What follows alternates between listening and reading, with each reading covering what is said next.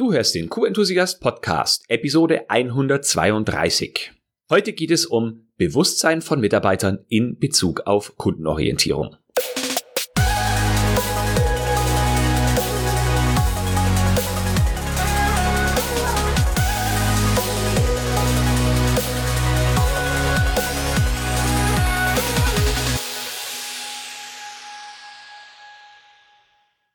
Enthusiastisches Hallo und willkommen zu einer neuen Podcast-Episode. Ich bin Florian Frankel und dies ist dein Podcast mit der QM-Umsetzungsgarantie. Schön, dass du auch heute wieder mit dabei bist. Wir sprechen heute über Mitarbeiterbewusstsein in Bezug auf Kundenorientierung. Und für diese Episode gibt es insgesamt vier Anlässe, die sich allesamt in der letzten Woche ereignet haben und die mir gezeigt hat, wie wichtig es ist, Mitarbeiter in Bezug auf Kundenorientierung bestmöglich zu schulen. Zwei der vier Beispiele sind Supermarktbeispiele. Du weißt ja, wenn ich in den Supermarkt gehe, dann ereignen sich immer ganz viel interessante Dinge und diesmal sind es zwei von vier, die sich dort ereignet haben. Legen wir gleich los und ich komme im weiteren Verlauf der Episode noch drauf, was das mit Qualitätsmanagement zu tun hat. Erstes Beispiel, eine Filiale der Supermarktkette V-Markt. Ich wollte ein Vorhängeschloss kaufen, denn ich habe mein Vorhängeschloss verloren, mit dem ich den Spind im Fitnessstudio immer abgeschlossen habe. Da ich nicht genau wusste in diesem riesigen Laden mit den unzähligen Regalreihen, ähm, wo ich die Vorhängeschlösser finden kann und ob sie überhaupt welche haben, bin ich zur Information gegangen.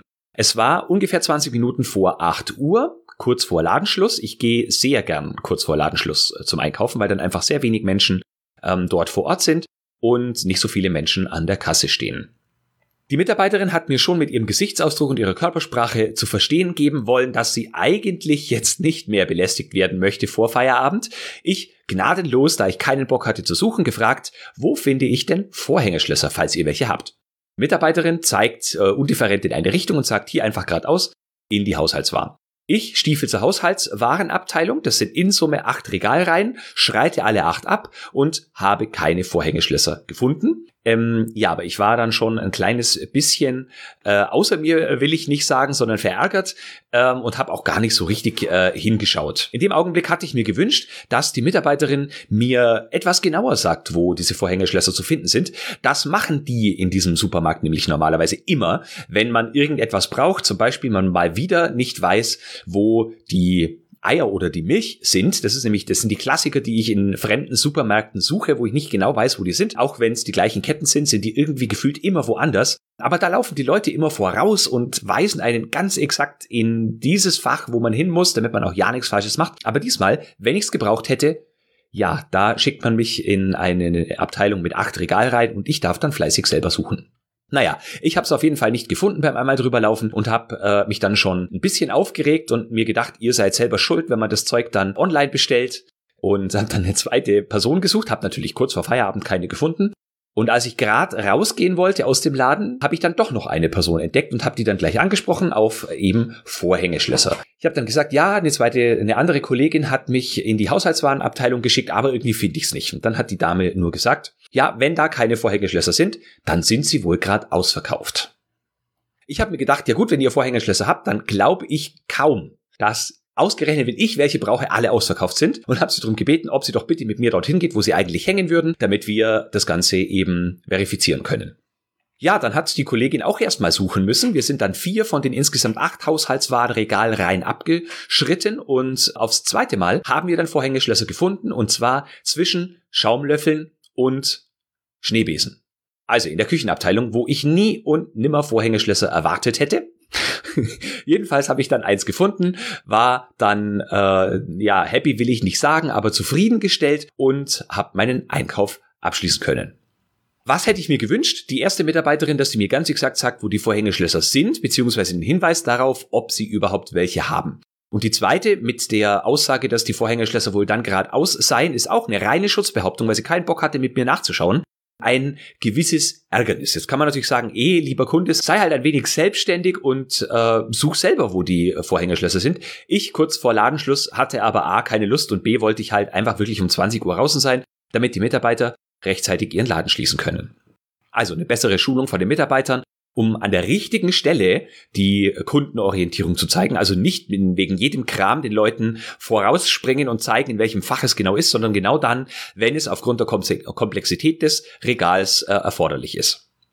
Zweites Beispiel, wiederum Supermarkt, aber andere Kette, eine Filiale von Lidl. Am Ende des Wochenendeinkaufs stehe ich an der Kasse, alle Dinge sind gescannt und liegen im Einkaufswagen und die Mitarbeiterin fragt mich, ob ich die Lidl-App schon kenne und weiß, was es damit auf sich hat. Ich habe gesagt, nein, kenne ich nicht. Und dann hat mir die Mitarbeiterin erklärt, ja, sie kriegen dann so Codes auf ihr Smartphone und können dann dort mit dem Scanner an ihrem Smartphone diese Barcodes scannen und bekommen dann Aktionen und Gutscheine und Rabattcodes und so weiter. Sie hätten das angeblich alle, die Mitarbeiter, und würden das super cool finden.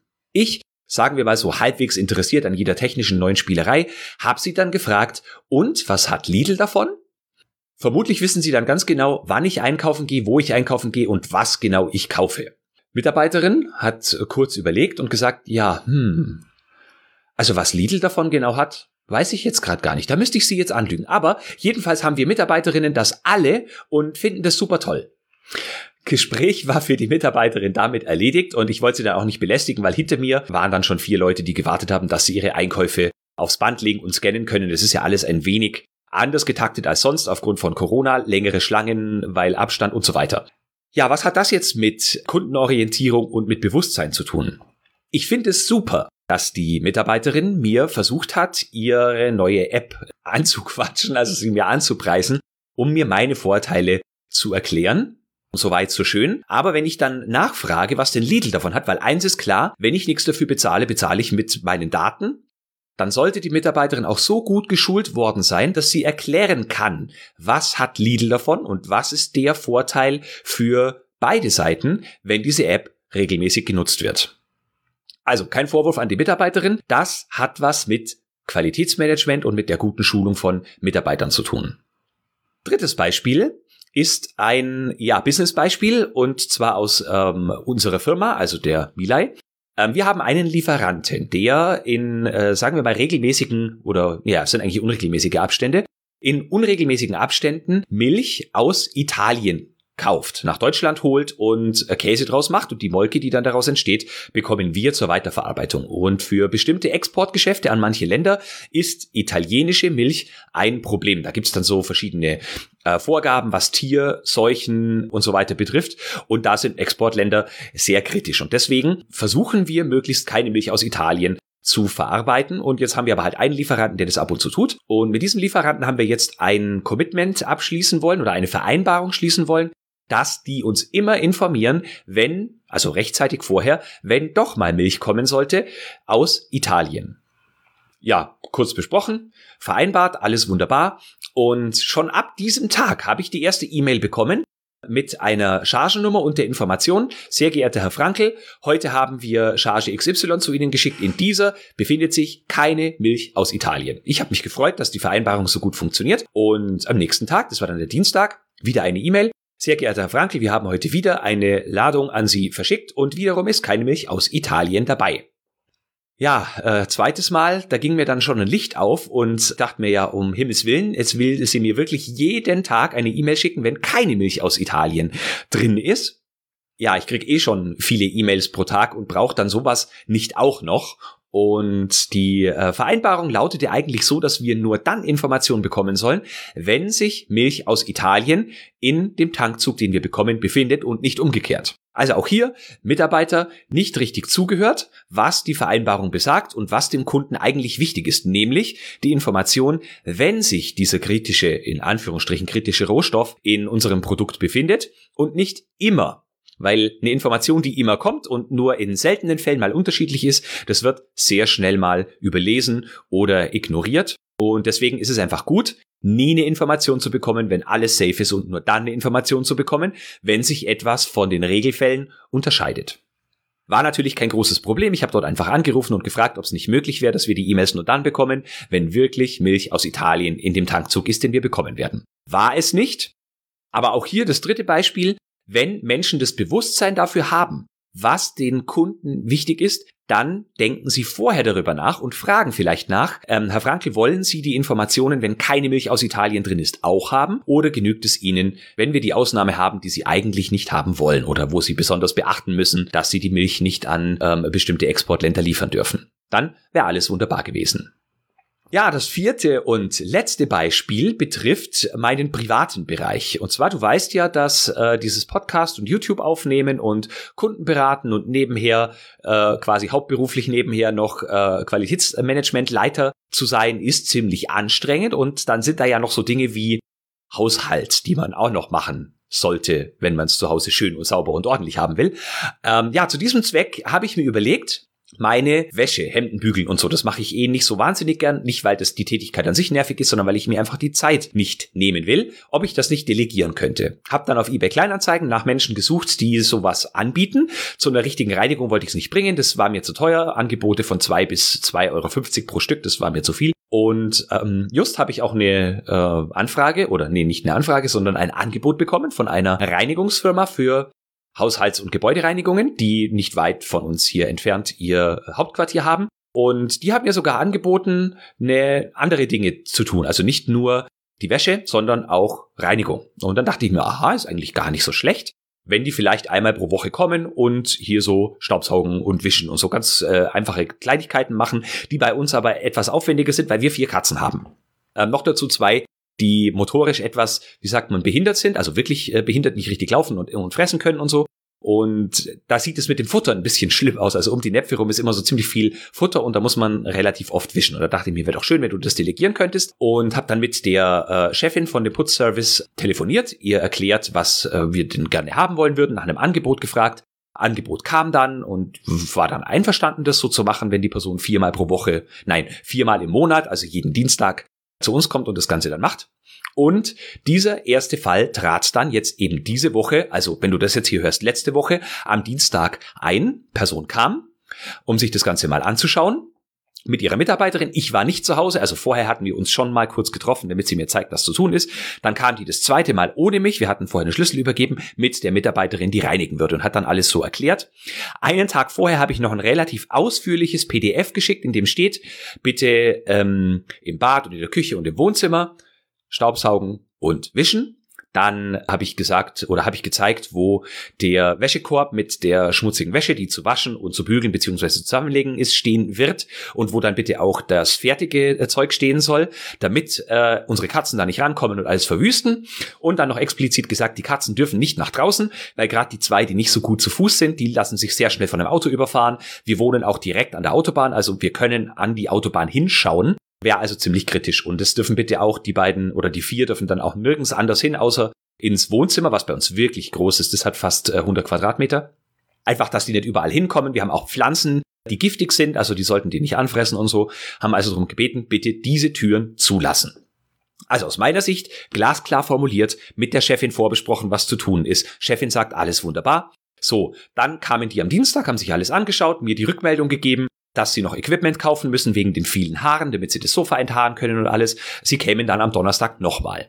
Dann war Donnerstagabend, äh, ich war zu Hause und habe mir das dann alles angeschaut, sah wunderbar aus und nur an zwei Stellen habe ich dann gestutzt. Sie haben nämlich nicht nur das gemacht, was vereinbart war, sondern sie haben auch noch das gesamte Bad geputzt, wo ich gesagt habe, das können wir selber, die gesamte Küche geputzt, wo ich gesagt habe, das können wir selber, aber nicht nur geputzt, sondern alles, was in dieser Küche war, von auf den Kopf gestellt. Überall woanders hin, einfach damit die schnell das machen können, also von einem Ort zum anderen, weggeräumt, dort sauber gemacht und irgendwas anderes dahin geräumt, damit sie dort, wo das Zeug vorher stand, sauber machen können. Also Effizienz pur. Das Ergebnis war auch wunderbar, aber halt nicht das, was ich wollte. Also ich musste erstmal einige Zeit lang bestimmte Dinge suchen, zum Beispiel unsere ähm, Kaffeepads äh, heute früh, wusste ich nicht, wo sie die hingestellt hat, weil einfach echt alles überall woanders war. Außerdem waren sämtliche Zimmertüren auf und eine unserer Katzen hat dann meine Papaya angefressen. Jetzt weiß ich nicht, ob Papayas äh, giftig für Katzen sind. Ich hoffe mal nicht. Also der Katze geht's wunderbar.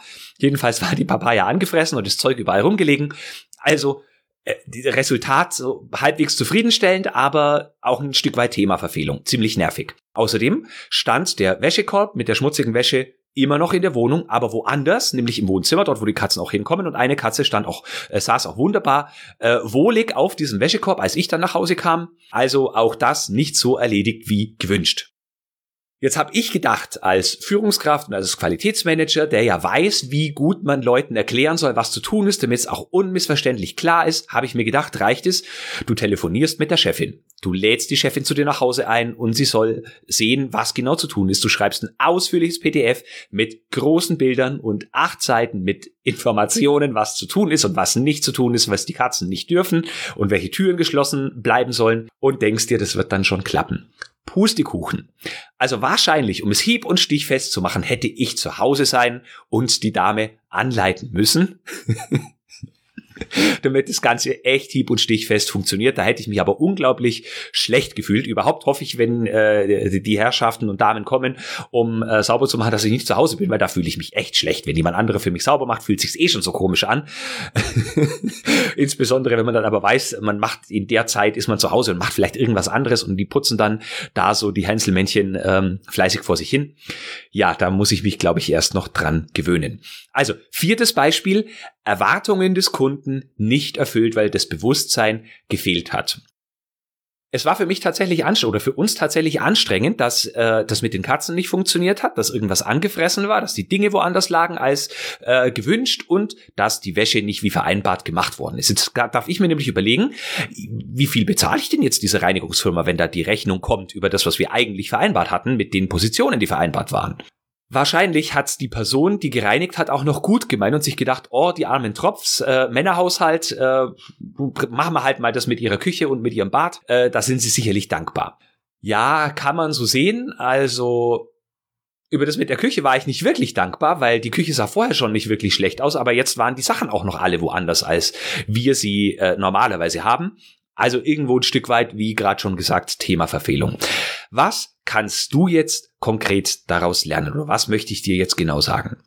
Ich möchte dir sagen, dass du bitte immer dafür sorgst, dass die Führungskräfte deines Unternehmens oder du selbst Mitarbeitende so instruieren, anleiten, ihnen das Bewusstsein dafür geben, was Kunden wollen. Nicht was Kunden brauchen, sondern was Kunden wollen. In dem Fall war die Putzkraft wahrscheinlich der Meinung, ich brauche ja eine Person, die meine Küche sauber macht. Ich bin der Meinung, nee, das hätte ich selber gekonnt, den Boden hätte sie machen sollen. Also nur hier äh, vier Beispiele dafür, wo die Kundenzufriedenheit reduziert vorhanden war, weil Mitarbeiter nicht richtig instruiert wurden.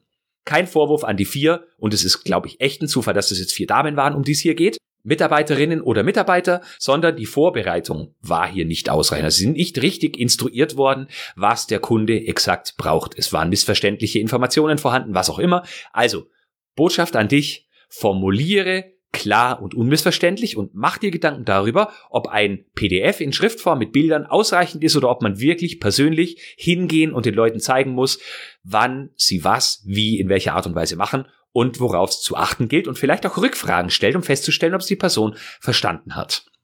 Ja, das hat jetzt äh, nur in einem der vier Beispiele etwas mit direktem Business zu tun, nämlich äh, das Milchbeispiel aus Italien. Aber in allen Fällen ist irgendwo ein Stück weit auch Kommunikation mit im Spiel, sowohl die Kommunikation zu den Mitarbeitern, was die Instruierung betrifft, als auch die Kommunikation der Mitarbeitenden zu den Kunden. So, das soll es jetzt für heute zum Thema Bewusstsein von Mitarbeitern in Bezug auf Kundenorientierung gewesen sein. In den nächsten Episoden, nämlich in den nächsten vier Episoden, werden wir uns um Lieferantenmanagement kümmern. Mir ist nämlich aufgefallen, dass sowohl im Blog als auch im Podcast äh, das Thema Lieferantenmanagement an den Stellen, wo es erwähnt wird, sehr häufig geklickt wird, aber ich wenig inhaltlich bisher dazu im äh, Podcast oder im Blog hatte. Deswegen bohren wir das jetzt ein wenig auf. Wie gesagt, in den nächsten vier Episoden. Am Ende dieser vier Episoden äh, gibt es dann auch ein kostenloses Webinar zu dem Thema äh, vom Lieferanten zum strategischen Partner, qualitative Teamentwicklung mit Lieferanten und Dienstleistungen. Und naja, mit den vier Episoden in den nächsten vier Wochen leiten wir dieses Thema so ein Stück weit ein und du bekommst da schon einen Vorgeschmack dafür, äh, darauf, was dich in dem Webinar wohl erwartet. Du kannst dich jetzt schon für das Webinar anmelden, wenn du möchtest. Du findest den Link zur Anmeldung auf www.q-enthusiast.de-webinar. Es gibt insgesamt vier Termine, einfach um so ein bisschen auszuprobieren, wann denn die Community am ehesten Zeit hat. Und zwar äh, die ersten beiden Termine am Dienstag, den 17. November Und zwar erster Termin um 11 Uhr und zweiter Termin um 18 Uhr. Und Termin 3 und 4 am Donnerstag, den 19. November um 10 Uhr beziehungsweise 15 Uhr. In all diesen Terminen gibt es jeweils das gleiche Webinar vom Lieferanten zum strategischen Partner, qualitative Teamentwicklung mit Lieferanten und Dienstleistern. Wenn dich das interessiert, q-enthusiast.de-webinar. In der nächsten Episode fangen wir an mit dem Lieferantenmanagement und zwar damit, was genau Lieferantenmanagement ist und was alles dazu gehört. Ich freue mich, wenn du auch dann wieder mit dabei bist. Ich verspreche dir, es wird sich lohnen. Nun wünsche ich dir eine erfolgreiche Zeit, eine schöne Woche, bleib enthusiastisch und denke immer daran, Qualität braucht kluge Köpfe. So wie dich.